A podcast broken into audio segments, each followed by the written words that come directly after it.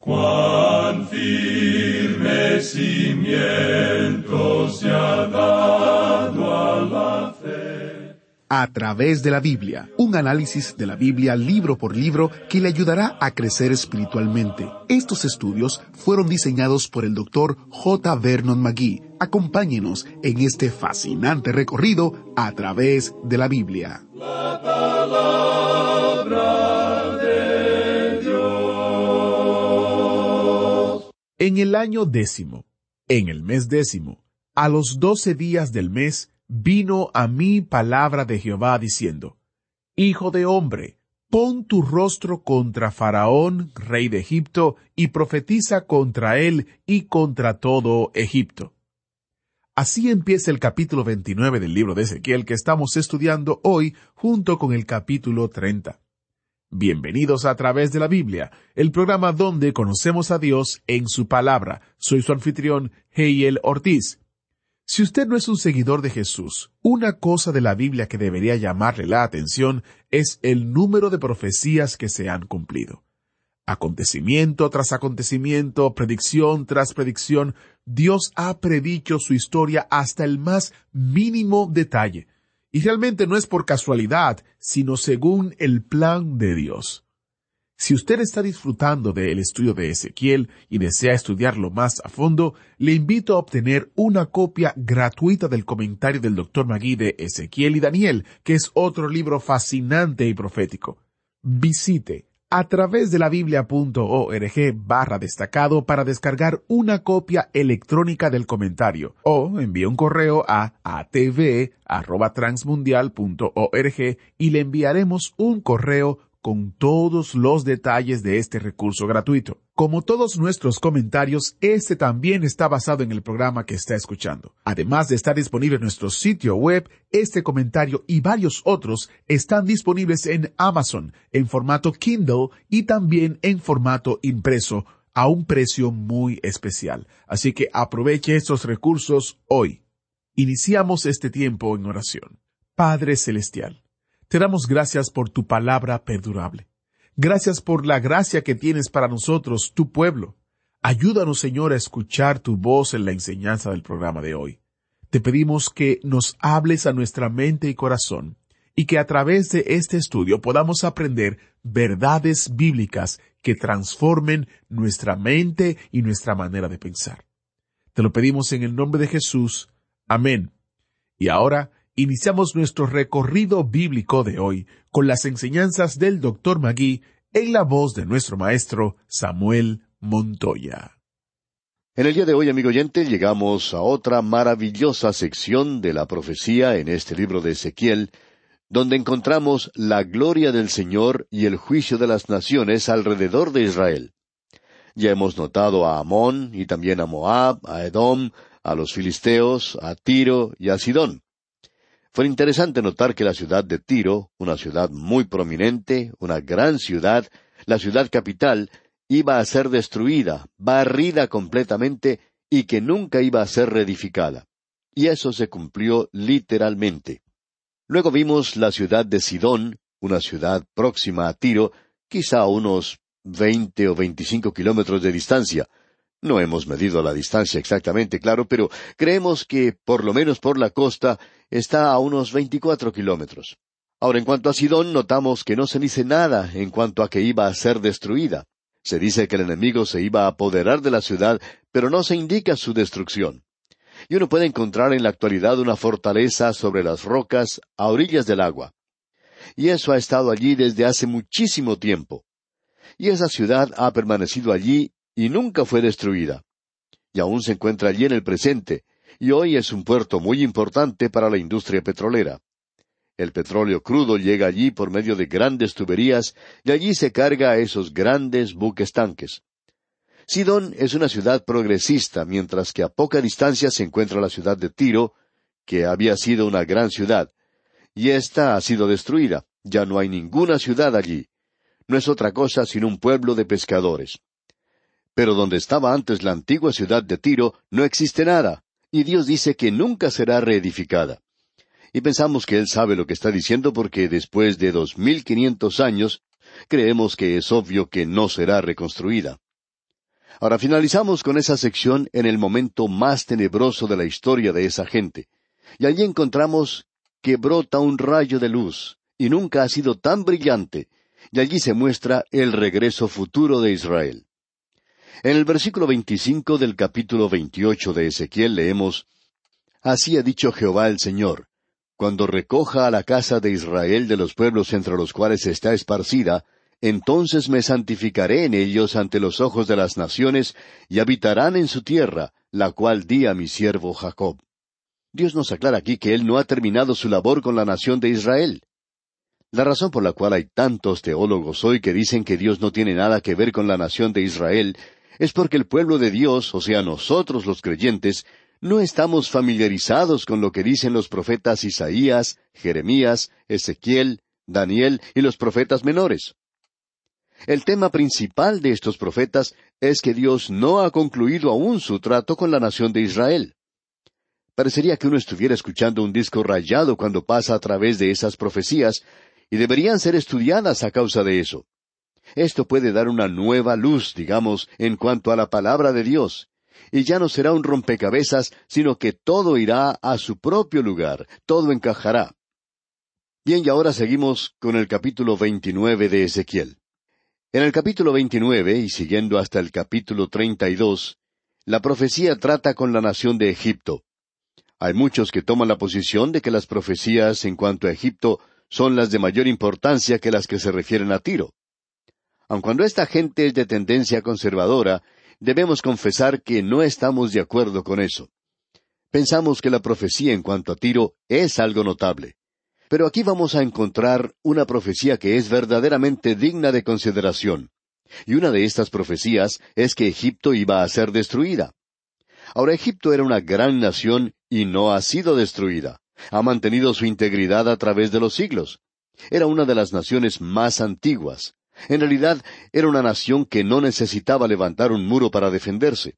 Después de todo, el desierto era una defensa bastante buena, y para entrar allí había que hacerlo solamente por un lugar, y eso era a través del valle del río Nilo. Todo lo que esta gente necesitaba era defender esa zona. Y uno encuentra que las ciudades de Egipto no eran ciudades amuralladas, no era necesario hacer eso con ninguna de esas ciudades. Ahora Dios dice que esta nación va a ir a la cautividad por cuarenta años. Notemos esto porque aquí tenemos una profecía extraordinaria. No queremos ser tediosos en cuanto a esto, pero quisiéramos destacar unas cuantas cosas aquí. En el capítulo veintinueve, los primeros dos versículos leemos En el año décimo, en el mes décimo, a los doce días del mes, vino a mí palabra de Jehová diciendo, Hijo de hombre, pon tu rostro contra Faraón, rey de Egipto, y profetiza contra él y contra todo Egipto. Ahora Dios toma aquí una posición muy definida contra esta tierra de Egipto, nación que había esclavizado a su propio pueblo, les había introducido a la idolatría y había sido un aguijón en la carne para la nación de Israel por muchos años. La nación de Israel estaba constantemente yendo a Egipto para pedir ayuda. Parecían poner mucha confianza en ellos. Y Dios está diciendo, yo estoy contra Egipto y Egipto debe ser destruida. Ahora el versículo tres dice, habla y di, así ha dicho Jehová el Señor, He aquí yo estoy contra ti, Faraón rey de Egipto, el gran dragón que yace en medio de sus ríos, el cual dijo, Mío es el Nilo, pues yo lo hice. Aquí aparentemente tenemos una referencia al cocodrilo mencionado como el gran dragón, y a Faraón se le identifica con este gran dragón. Lo mismo que el cocodrilo, él dice, mío es el Nilo. Lo interesante de notar es que Egipto adoraba toda esta clase de aves y de bestias e insectos. Y por supuesto no podemos dejar de lado el escarabajo sagrado. Usted puede recordar que las plagas de Egipto fueron enviadas contra los dioses que la gente adoraba en Egipto. Pensamos que a pesar de lo terrible de esas plagas, ellas también revelan algo del sentido de humor que tiene Dios.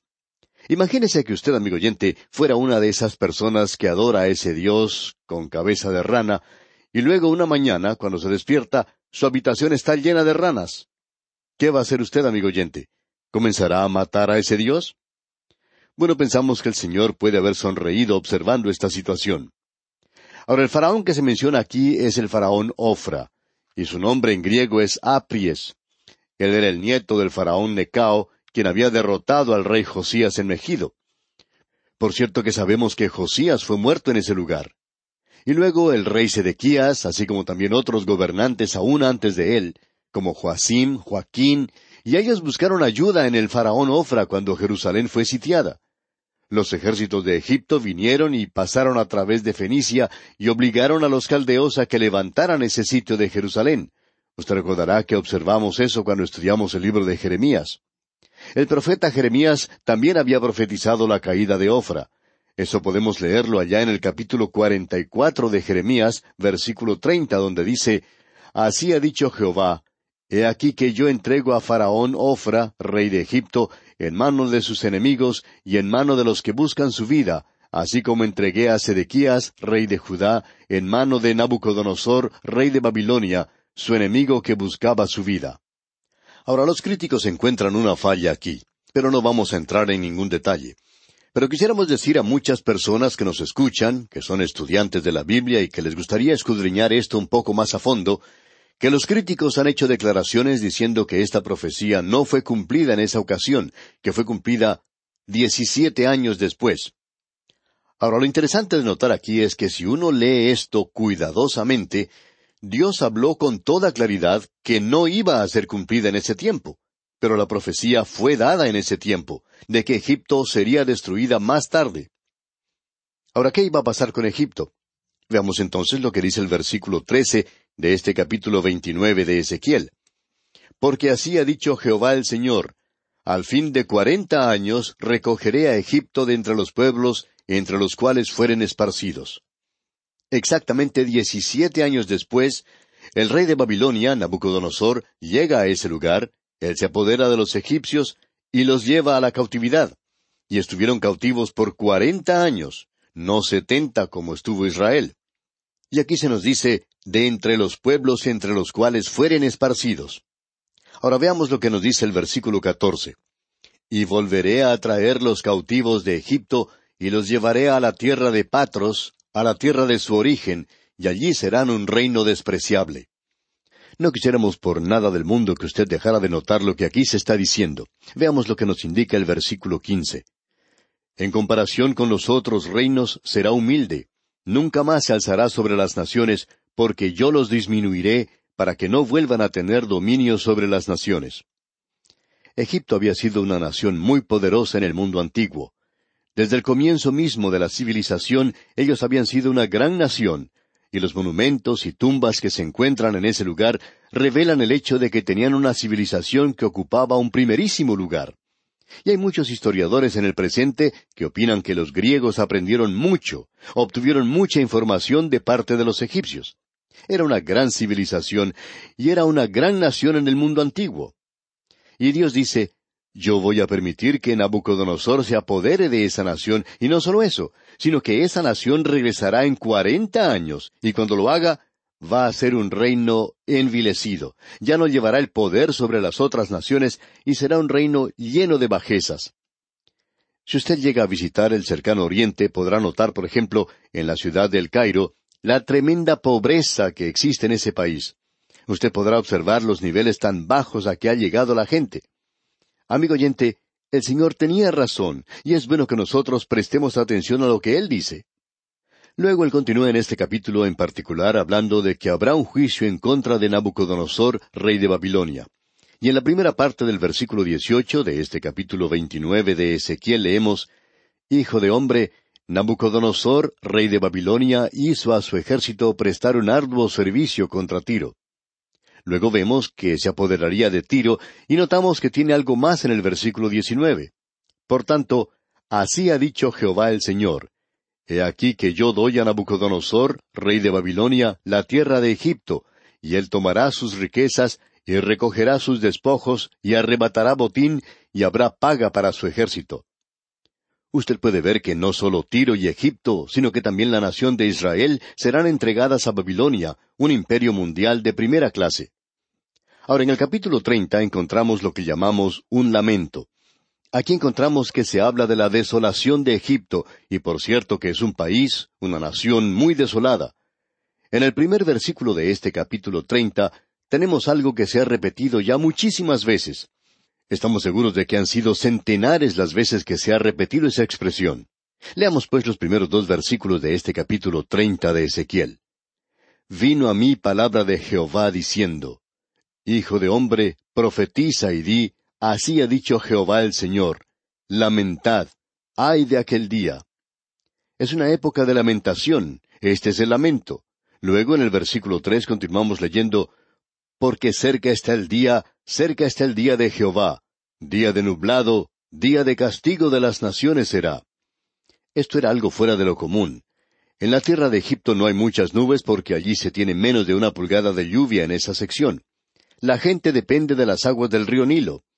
De paso digamos que ellos adoran al cocodrilo del río Nilo, así como también a todo lo demás en el reino animal y en el mundo de las aves y de los insectos, también las bestias. Y la gente en la tierra de Egipto adoraba todo esto. Ahora en el versículo tres hemos leído, Día de castigo de las naciones será. Y estamos viviendo actualmente en esa época. Las naciones se están sacudiendo a través de todo el mundo. Y continuando con el versículo cuatro leemos, y vendrá espada a Egipto, y habrá miedo en Etiopía, cuando caigan heridos en Egipto, y tomarán sus riquezas, y serán destruidos sus fundamentos. No vamos a entrar en esto hoy, pero más adelante nos vamos a referir a Etiopía. Existía una alianza entre las naciones de Egipto y Etiopía, aunque nosotros no lo consideramos como algo muy destacado al estudiar la Biblia, pero hubo mucha enemistad y guerra entre Egipto y Etiopía.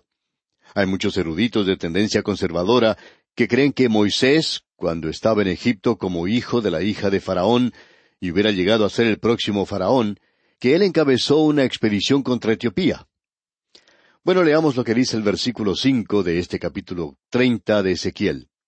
Etiopía, Fut, Lud, toda Arabia, Libia, y los hijos de las tierras aliadas caerán con ellos a filo de espada. Así es que durante esta época existía una alianza y todas estas naciones caerían y llegarían a ser esclavas de Nabucodonosor y podemos apreciar que él era un gobernante mundial. Él es la cabeza de oro y representa los cuatro grandes reinos mundiales.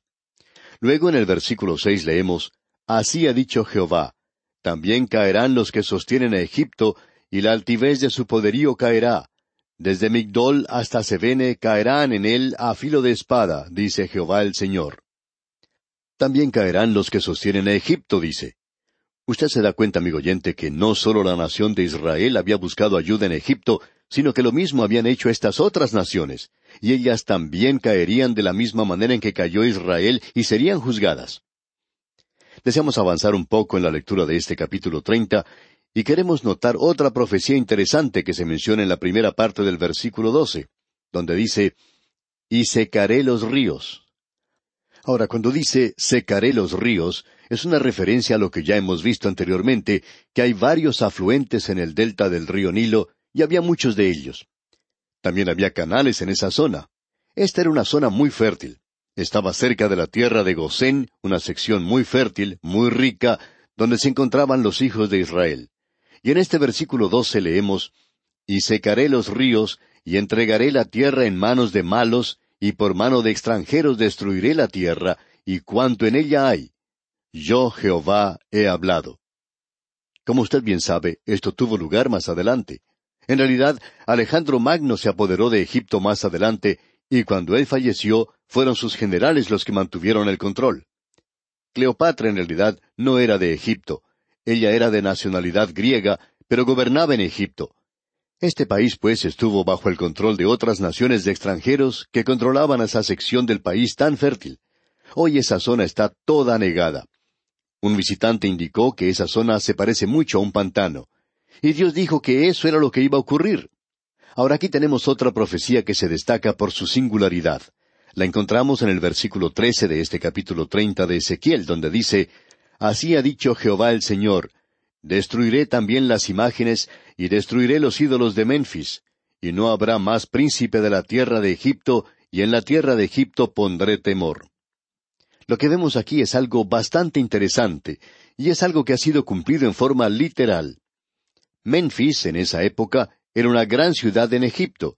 Esta era una ciudad que probablemente tenía más ídolos que cualquiera otra. También era una ciudad muy rica y a todo lo largo de las calles había un ídolo tras otro. Esta era la decoración que se tenía en las calles de esa ciudad. En ningún otro lugar se podía contemplar tantos ídolos como en ese lugar. Ahora Dios está diciendo aquí, destruiré también las imágenes y destruiré los ídolos de Memphis. Él dice que va a quitar a todos los ídolos de ese lugar.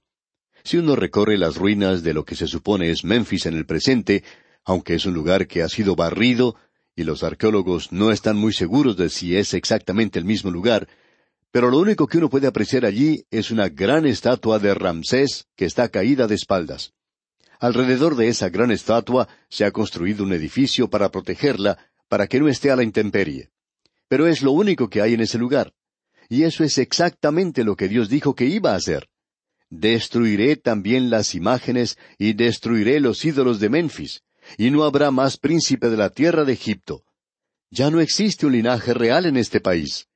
No creemos que uno pueda decir que los gobernantes de la actualidad en Egipto son descendientes de ese linaje real. Ya no ha habido un gran gobernante. Ahora ellos necesitan buscar ayuda en otras naciones y lo están haciendo en la actualidad también. Dios continúa diciendo que eso era lo que iba a ocurrir. Y luego en el versículo quince dice, Y derramaré mi ira sobre Sin, fortaleza de Egipto, y exterminaré a la multitud de Tebas. Tebas se encuentra en la parte alta del Nilo, una gran ciudad. Allí hay ahora las ruinas de esta ciudad, ya que la ciudad misma ha desaparecido. Su grandeza ha desaparecido. Y Dios continúa hablando en cuanto al linaje de estas grandes ciudades de Egipto que ahora ya han desaparecido. Dios dice ahora que Babilonia triunfará sobre Egipto. Él está repitiendo esto, ya que lo ha dicho antes una vez. Pero como hizo en cuanto a Jerusalén, lo está aclarando aquí nuevamente.